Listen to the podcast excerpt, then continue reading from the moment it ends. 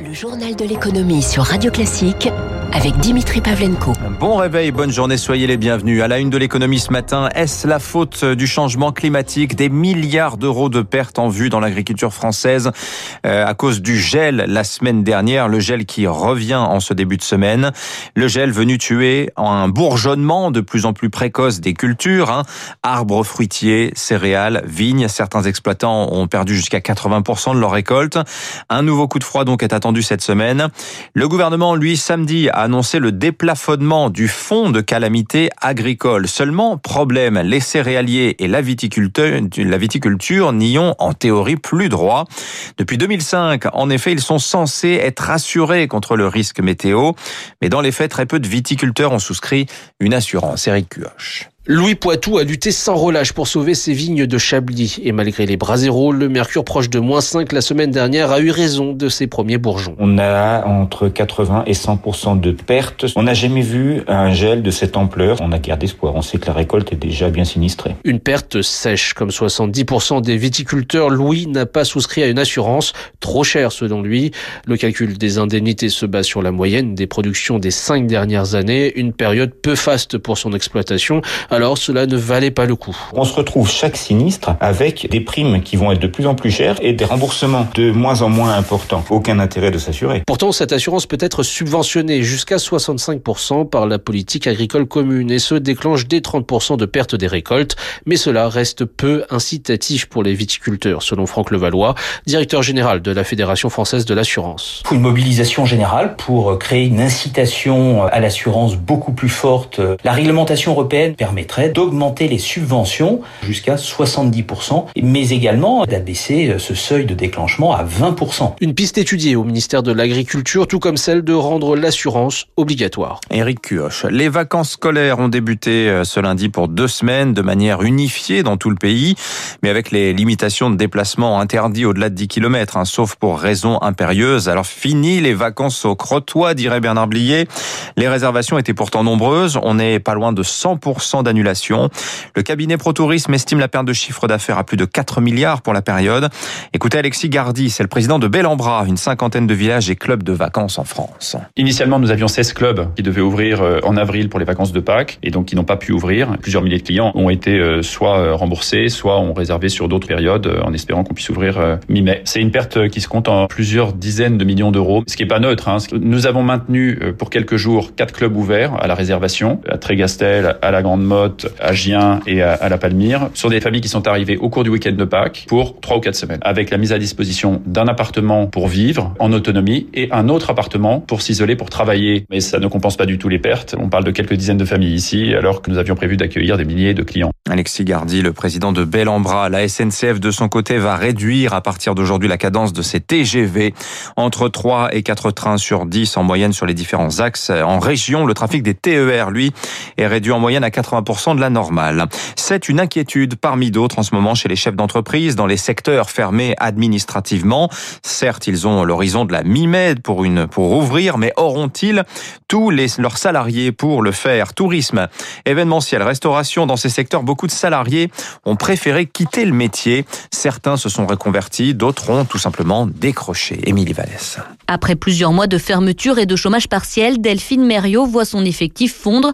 Sur l'un de ses restaurants, trois salariés sur 18 ont déjà quitté l'entreprise, des barman et chefs de rang. L'une pour partir à la réunion, puis aller trouver du travail tout de suite. Deux autres qui ne croient plus en la restauration et ils ont envie de bénéficier d'une reconversion. On a vraiment une vraie angoisse de nos salariés. Des salariés qui ont 30 à 40% en moins de leur salaire habituel. Et puis il y a les salariés introuvables, s'alarme Frédéric Maillard, expert comptable au sein du réseau Exco, qui travaille avec beaucoup d'entreprises de l'hôtellerie-restauration. J'ai le cas d'un responsable d'entreprise qui a une brasserie qui n'arrive plus à contacter euh, deux de ses salariés, ne sait plus comment les joindre. Il faut tant que possible garder le lien avec ses salariés, conseille Frédéric Maillard, mais aussi bien préparer et anticiper la reprise. On a des risques de perte de compétences, de perte de rythme au niveau des horaires, bien entendu, pour ceux qui ont des horaires horaires un peu décalés et le rythme de travail, les coups de feu dans les cuisines, c'est un rythme extrêmement soutenu qui nécessite un entraînement. Hein. c'est comme des sportifs pour pouvoir à nouveau être efficace. J'ai changé avec un client en disant mais vous allez vous retrouver avec des tendinites là quand vous allez reprendre le travail. Autre enjeu pour la réouverture, apprendre à retravailler en équipe et recréer du collectif. Dans l'aérien, nouveau problème pour le 737 MAX, cinq mois après son retour en vol.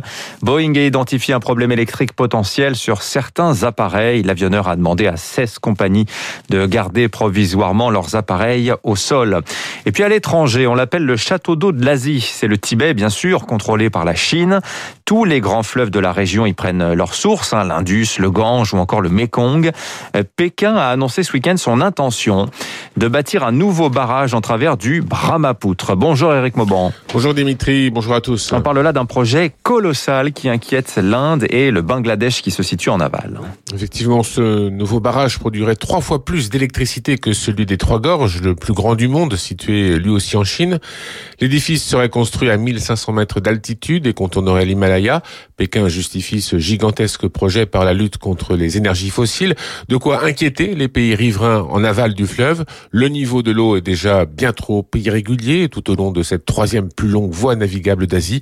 Le barrage stopperait la migration des poissons ainsi que l'écoulement des sédiments qui enrichissent les terres lors des crues saisonnières en aval. Des pêcheurs du nord-est de la Thaïlande ont vu leur nombre de prises dans le Mekong chuter et des agriculteurs vietnamiens et cambodgiens ont dû aller chercher du travail en ville du fait de la diminution des récoltes. Selon certaines sources, le projet hydraulique chinois menacerait la sécurité alimentaire de plus de 60 millions de personnes qui dépendent du fleuve pour leur subsistance. Enfin, notez que la Chine n'est pas le seul pays à vouloir tirer avantage de ses ressources hydrauliques.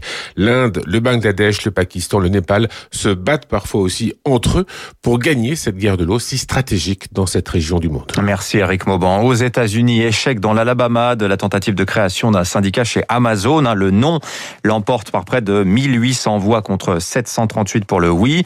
Le syndicat national de la distribution, organisateur du scrutin, entend porter plainte contre Amazon pour interférence illégale dans le vote. Et puis un sommet ce lundi à la Maison Blanche sur la pénurie de semi-conducteurs. Joe Biden réunit les PDG de 19 groupes, parmi lesquels Google, Intel, Ford, General Motors ou encore le, le taïwanais TSMC. Et puis une amende géante enfin pour Alibaba en Chine, 18 milliards de yuan, ça fait près de 2 milliards 800 millions d'euros, soit 4% du chiffre d'affaires 2019 d'Alibaba. Sanctionné pour abus de position dominante, hein, le groupe était accusé d'exiger l'exclusivité des commerçants souhaitant vendre sur sa plateforme. Les marchés, pour finir, le CAC en petite hausse, mais nouveau record annuel vendredi, 6169 points à la clôture, c'est même un record depuis 2000. Cela dit, pas beaucoup d'entrain. Hein. L'anomalie du moment, ce sont les tout petits volumes de transactions, à peine 2 milliards 8 échangés vendredi, et c'était comme ça toute la semaine passée. On ne prend pas ses gains, mais on achète peu, en attendant d'y voir plus clair hein, sur la situation sanitaire, sur l'inflation aussi aux États-Unis. À Wall Street, en revanche, on y croit. On se laisse porter par la conviction que la Fed n'est pas prête de resserrer ses taux directeurs. Euh, son président Jay Powell hein, disait clairement jeudi que la reprise est encore loin d'être complète. Résultat, le Dow Jones plus 0,9%, 33 802 points, nouveau plus haut.